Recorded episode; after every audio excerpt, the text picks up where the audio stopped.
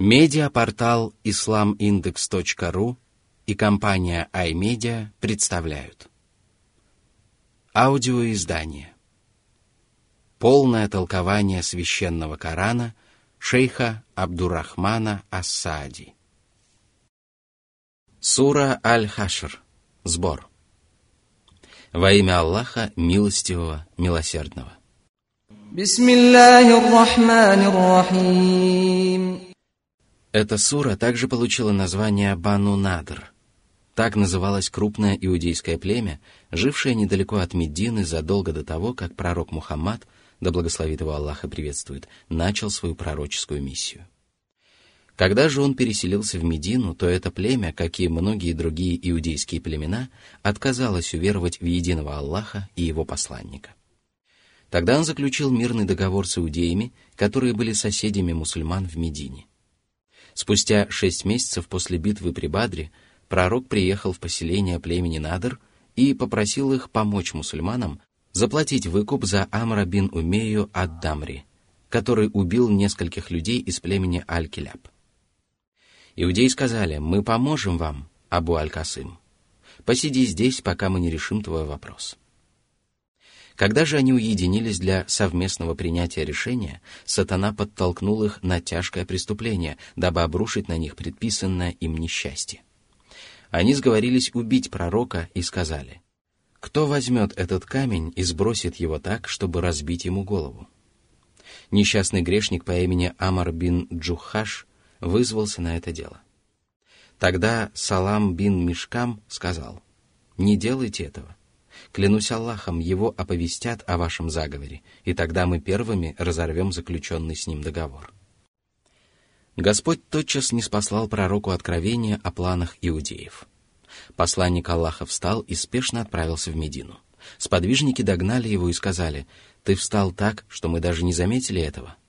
Он поведал им о заговоре иудеев, а затем отправил к ним послание со следующим повелением покиньте Медину и никогда более не поселяйтесь в ней. Я даю вам десять дней, и если обнаружу вас здесь по истечении этого срока, то отрублю вам головы. В течение нескольких дней иудеи готовились к переселению.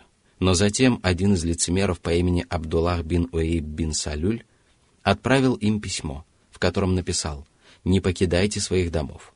У меня есть две тысячи человек, которые готовы укрыться в вашей крепости и умереть за вас». Племя Курейза и ваши союзники из племени Гатфан также готовы помочь вам. Старейшина племени Надр бин Ахтаб понадеялся на обещанную ему поддержку и написал посланнику Аллаха следующее послание. «Мы не оставим своих домов, посему делай все, что тебе вздумается». Услышав об этом, посланник Аллаха возвеличил Аллаха, а его сподвижники тотчас приготовились к сражению. Знамя мусульман – понес Али бин Абу Талиб. Иудеи обосновались в своих крепостях, отбиваясь камнями и стрелами. Курейзиты, сторонники Абдуллаха бин Убея и союзники из Гадфана, предательски отвернулись от них. Посланник Аллаха окружил поселение иудеев и приказал своим сподвижникам начать вырубать и сжигать их пальмовые деревья. Осознав, в каком положении они оказались, иудеи написали пророку послание, в котором согласились покинуть Медину.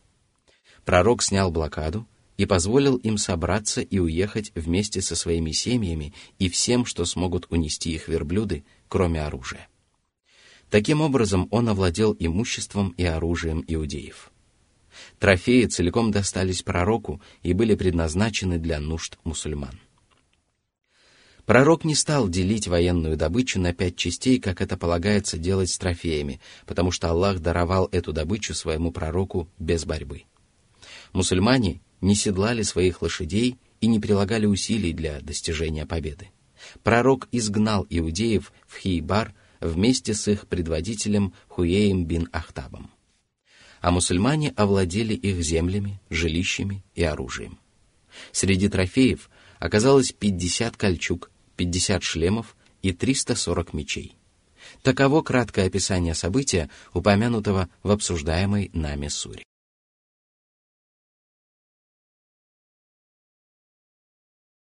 Сура 59, аят 1. سبح لله ما في السماوات وما في الأرض وهو она начинается вестью о том, что все обитатели небес и земли славят Аллаха, восхваляют его безупречные качества, поклоняются ему и смиряются перед его могуществом. Среди его прекрасных имен могущественный, мудрый. Все сущее подчинено его власти, и для него нет ничего трудного и невозможного. Его творения и повеления преисполнены мудрости, поскольку он ничего не творит ради забавы – не спосылает только полезные предписания и вершит только то, чего требует его божественная мудрость.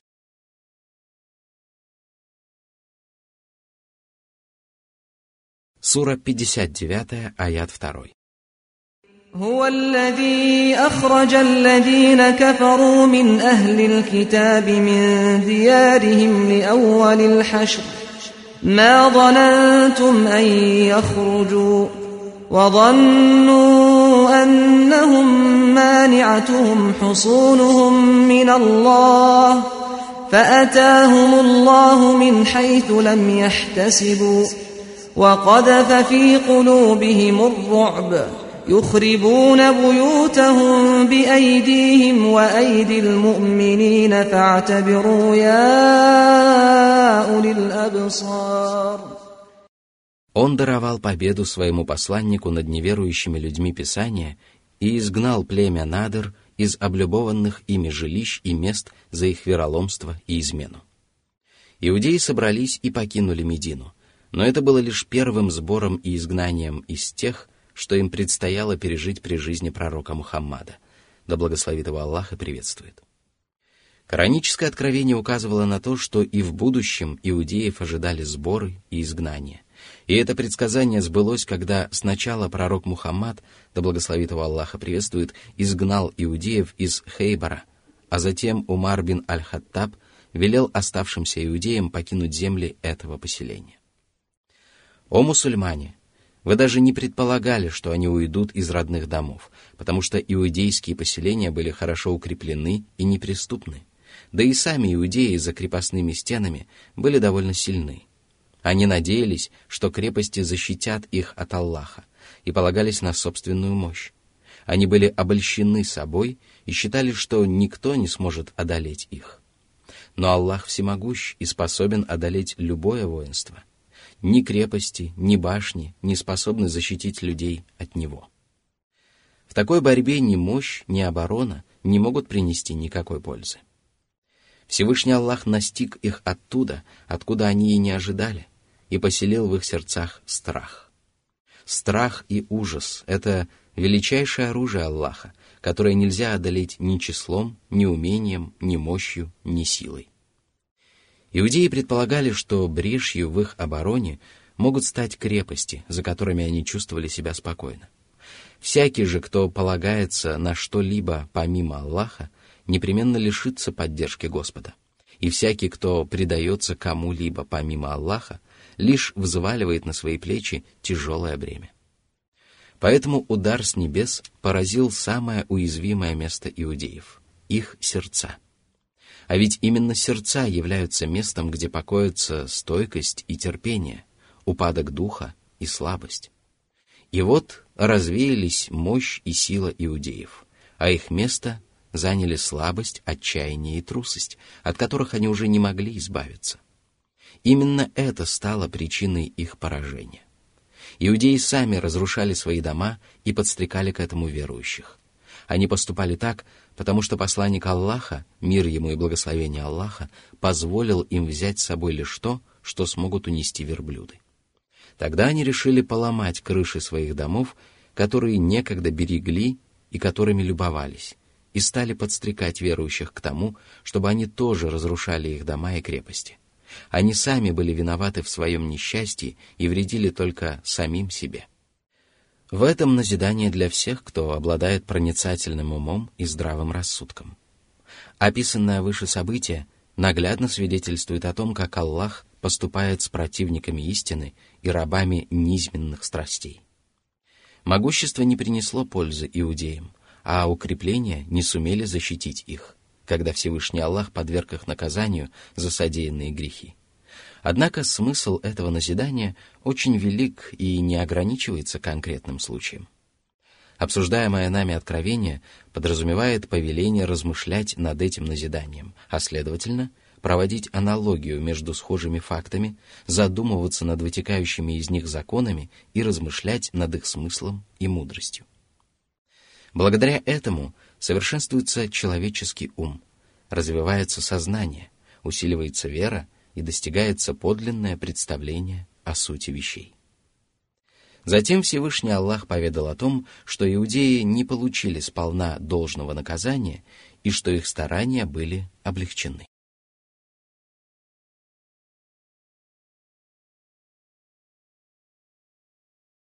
Сура 59, аят 3.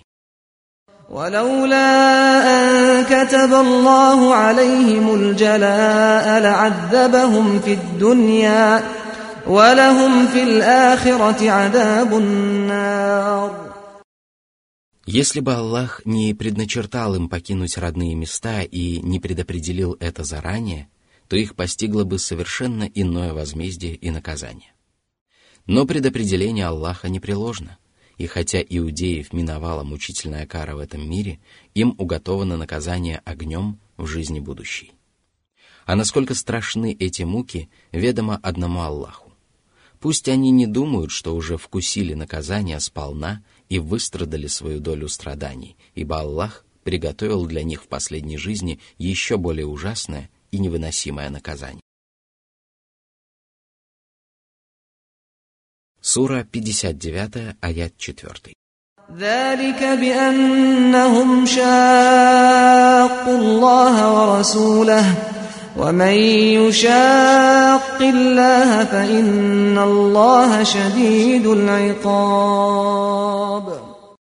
Они заслужили это наказание, потому что откололись от Аллаха и его посланника, то есть испытывали неприязнь к вере, сражались против нее и усердно ослушались ее требований. А ведь Аллах сурово наказывает тех, кто отказывается от повиновения Ему и враждует с Ним.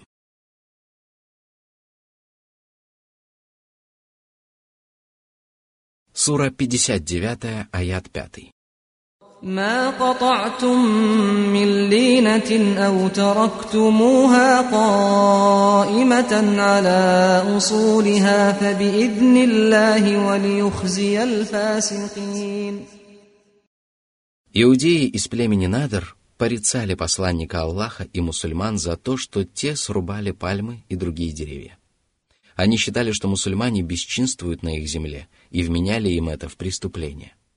Тогда Всевышний Аллах сказал, что мусульмане лишь выполняли повеление Господа для того, чтобы опозорить грешников. Господь побудил их срубить и сжигать пальмы, чтобы тем самым покарать, посрамить и унизить неверующих, дабы те узрели свое полное бессилие. Иудеи не смогли защитить свои деревья и спасти их. Несмотря на то, что именно финиковые плантации некогда служили опорой их власти – Согласно наиболее достоверному толкованию, арабское слово «лина», в данном случае «пальмы», относится ко всем разновидностям пальмовых деревьев. Такой была участь племени Надр, и таким было их наказание в мирской жизни. Затем Всевышний Аллах сообщил о тех, кому досталось имущество и владение иудеев, и сказал,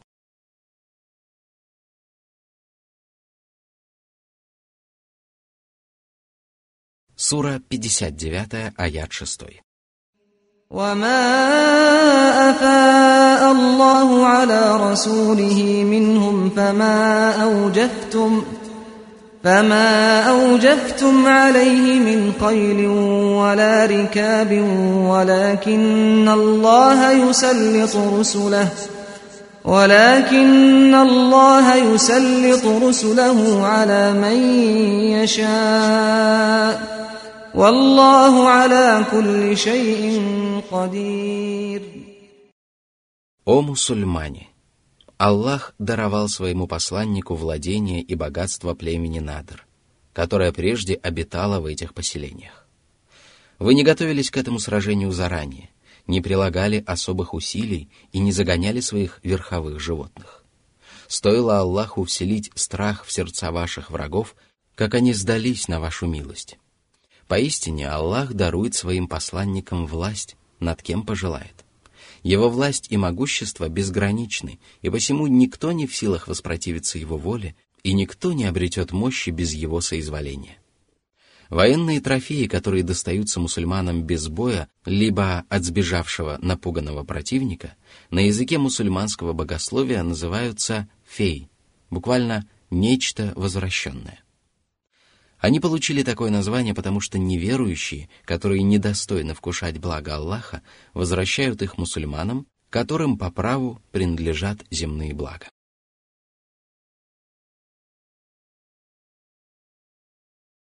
Сура 59, аят 7.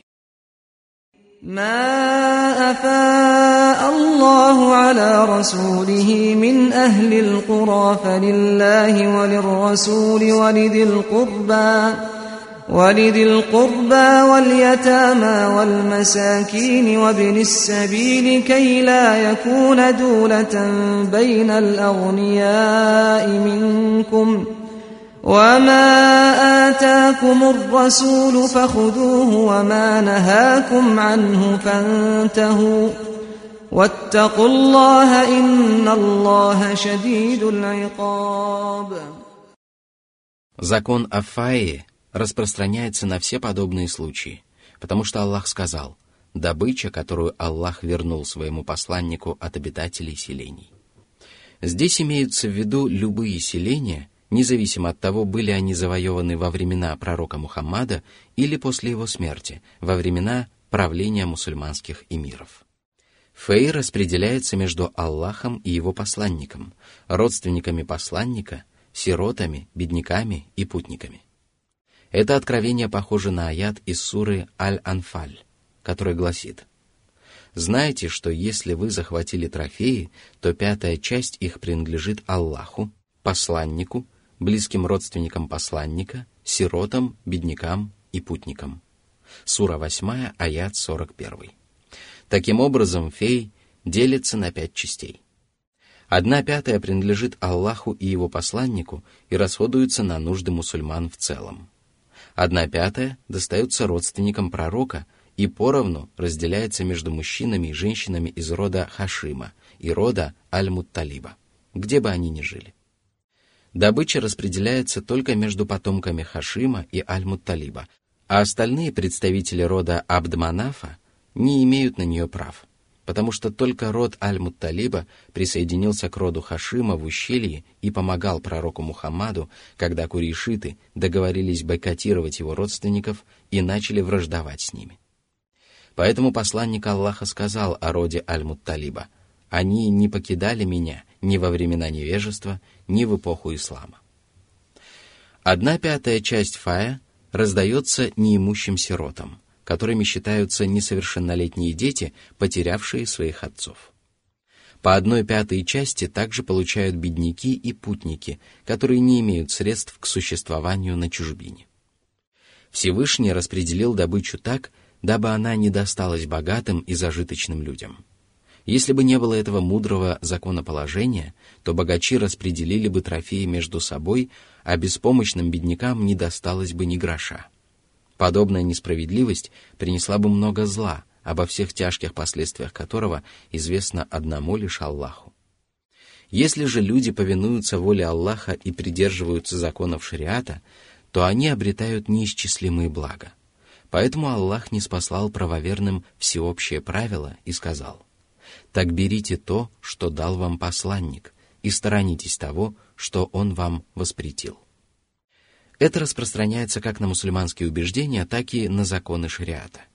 Каждый раб Аллаха обязан целиком и полностью повиноваться повелениям пророка Мухаммада, да благословит его Аллаха приветствует, и руководствоваться его наставлениями. А любое нежелание соглашаться с ними противозаконно. Решение пророка по какому-либо вопросу равносильно решению самого Аллаха, и никто ни при каких обстоятельствах не имеет права противиться воле посланника или ставить чье-либо мнение превыше его слов. Затем Господь велел правоверным страшиться его, потому что благодаря этому раб Божий укрепляет свою душу и сердце, благоустраивает свою мирскую и последнюю жизнь и обретает вечное счастье и великий удел а лишаясь набожности и благочестия, человек обрекает себя на бесконечные несчастья и страдания. Вот почему Всевышний Господь велел бояться его. Поистине, Он сурово карает тех, кто не испытывает страха перед Ним и уступает своим низменным желаниям.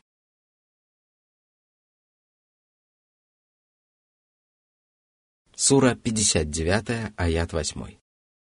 للفقراء المهاجرين الذين أخرجوا من ديارهم وأموالهم يبتغون يبتغون فضلا من الله ورضوانا وينصرون الله ورسوله أولئك هم الصادقون Затем Всевышний поведал, что мудрость и причина предписания распределять фей среди перечисленных пяти категорий состоит в том, что именно они более других достойны заботы и поддержки. Среди них были мухаджиры, которые ради обретения благосклонности Аллаха и любви его посланника переселились в Медину, покинули родину, оставили облюбованные ими жилища и расстались с близкими родственниками, любимыми людьми и нажитым богатством. Они суть правдивые, которые заслужили этот эпитет, потому что выполняли все требования веры и непрестанно подтверждали свою убежденность праведными деяниями и усердным поклонением Творцу. Они не были похожи на тех, кто называл себя верующим, но избегал борьбы, отказывался переселяться на пути Аллаха и не предался поклонению Ему.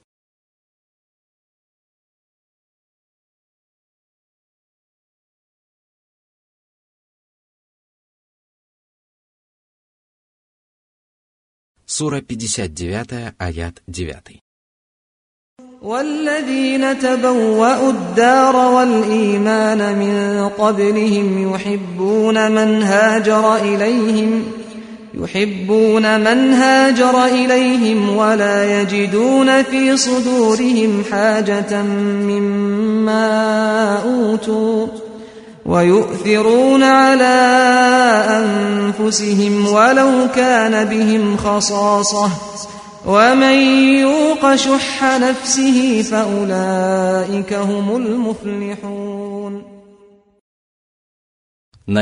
военной добычи имели право и ансары, то есть уверовавшие жители Медины. Это племена Аль-Аус и Аль-Хазрадж, которые по доброй воле – покорились Аллаху и его посланнику.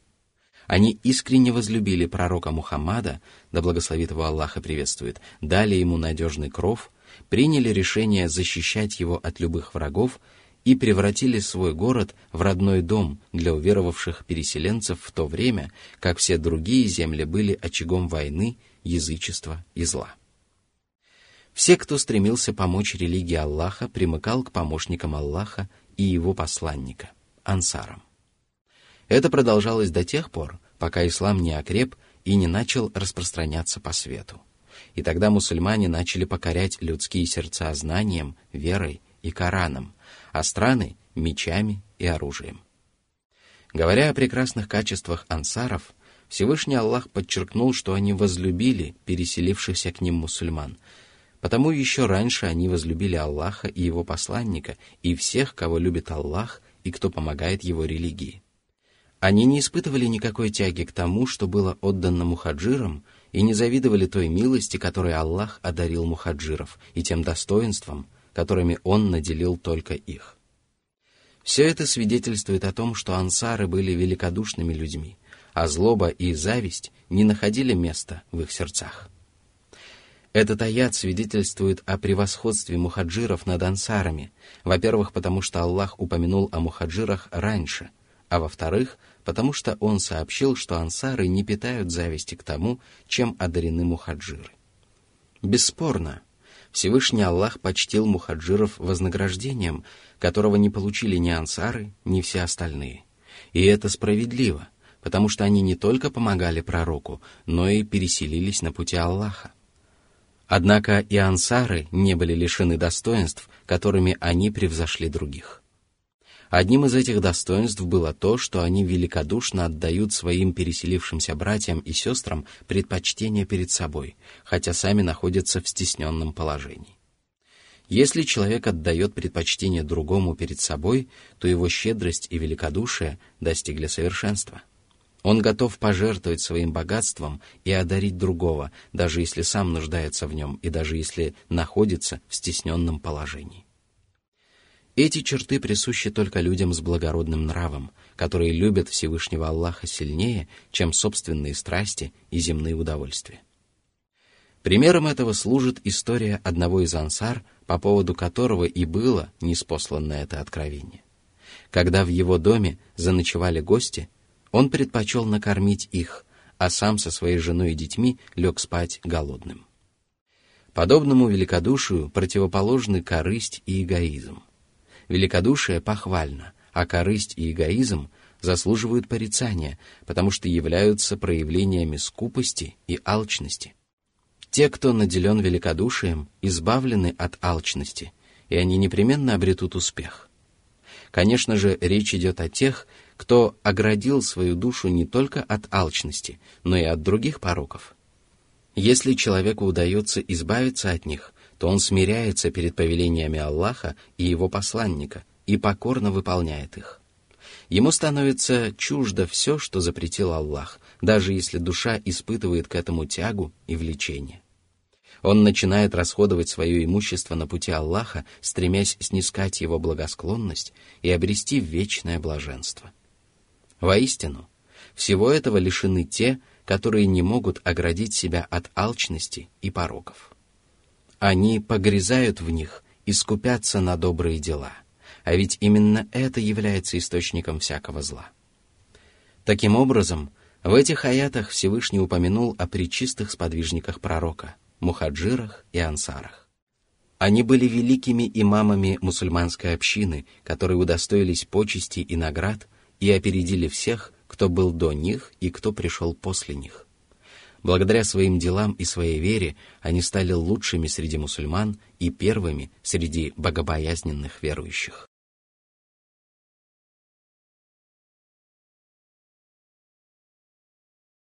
Сура 59, аят 10.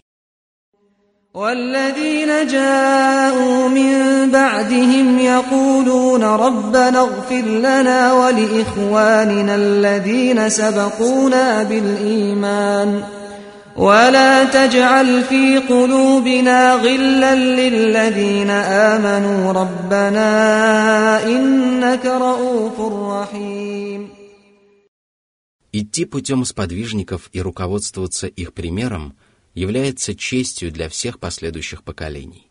Поэтому Всевышний сказал, что последователи мухаджиров и ансар говорят «Господи наш, прости нас и наших братьев, которые уверовали раньше нас».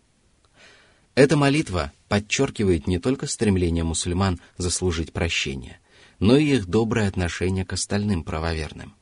Они молятся за сподвижников пророка, а также за их верующих предшественников и правоверных последователей. В этом состоит одно из превосходств истинной веры. Верующие помогают друг другу и молятся друг за друга. Их объединяет вера, которая призывает мусульман питать друг другу братские чувства. А одним из проявлений мусульманского братства является мольба друг за друга и взаимная любовь. Вот почему мусульмане молят Господа не насаждать в их сердца ни капли ненависти к их братьям по вере. Когда же этого скверного чувства нет – его место занимает любовь к правоверным, дружба с ними, неподдельная благожелательность к ним и все, что обязан испытывать один верующий к другому. Всевышний назвал мусульман, которые обратились в ислам после сподвижников, верующими.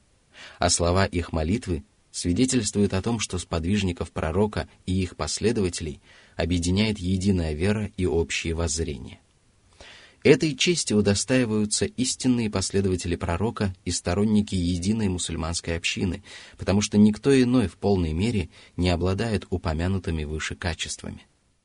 Праведные мусульмане всегда признают свои ошибки и грехи, молят о прощении за себя и за других, и просят Аллаха избавить их от ненависти и злобы к своим верующим братьям. Обо всем этом свидетельствуют слова, с которыми они взывают к Аллаху. Воистину, эти слова проникнуты любовью друг к другу. Эта любовь заставляет мусульман желать для своих братьев того же, чего они желают для себя, и питать к ним искренние и нежные чувства, независимо от того, далеко они или близко, живы они или умерли. Этот священный аят учит тому, как правоверные должны соблюдать свои обязанности друг перед другом. Затем Господь подчеркнул, что они заканчивают свою молитву, обращаясь к Аллаху его прекрасными именами – сострадательный, милосердный. Эти два благородных имени Аллаха указывают на совершенство его милости, сострадания и добродетели по отношению к его творениям, величайшим проявлением которых является его помощь своим рабам в соблюдении ими обязанностей перед ним и людьми. Таким образом, – Всевышний отметил достоинства и качества праведных мусульман, мухаджиров, ансаров и их последователей. Именно они заслужили право на военную добычу, которая целиком и полностью расходуется на благо ислама, и были удостоены многих великих почестей. Господи, по милости своей и великодушию сделай нас в их числе.